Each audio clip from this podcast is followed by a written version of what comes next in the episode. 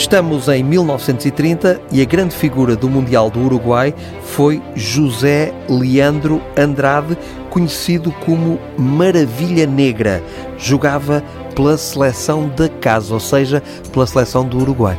Sim, embora o melhor marcador da competição tenha sido o argentino Stabile, a grande figura foi mesmo uh, José Leandro Andrade. Um jogador que, além de tudo, foi importante uh, em termos uh, da própria história do futebol, porque foi o primeiro jogador negro famoso. Há quem lhe chame o primeiro Pelé, que não deixa de ter a sua piada. Ele foi o primeiro jogador negro a jogar, por exemplo, num Jogos Olímpicos, em 1924, a jogar a prova de futebol. E ele tem uma história absolutamente extraordinária. Chamavam-lhe a Maravilha Negra. Ele nasceu em 1901 e há todo um mito, um conjunto de lendas à volta da sua figura.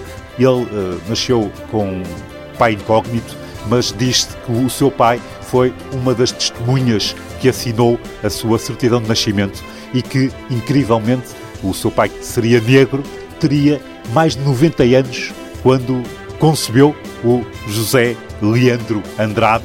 Eh, e, portanto, há todo um conjunto de lendas à volta dele. Ele, antes de ser jogador de futebol... Deve ser mesmo lenda. É, no Uruguai, então, é um ícone autêntico. Ele, eh, antes de ser jogador de futebol, foi dançarino, foi músico, ardina, engraxador e dizem até que terá sido gigolô, imagine-se. Ele era um, um homem alto e com uma estampa física admirável e, portanto, há todo este conjunto de mitos à sua volta. Por exemplo, depois dos Jogos Olímpicos de 1924 em Paris, ele demorou vários meses até voltar ao Uruguai, porque, entretanto, tinha caído nas boas graças da alta sociedade parisiense, nomeadamente dos artistas, incluindo uma famosa escritora Colette e a atriz Josephine Baker, que se diz eh, apaixonou-se completamente pelo José Leandro Andrade e, portanto, ele ficou em Paris mais alguns meses. Era a verdadeira maravilha negra. E chamavam também a Pérola Negra, uma alcunha que depois também eh, puseram a Pelé, curiosamente.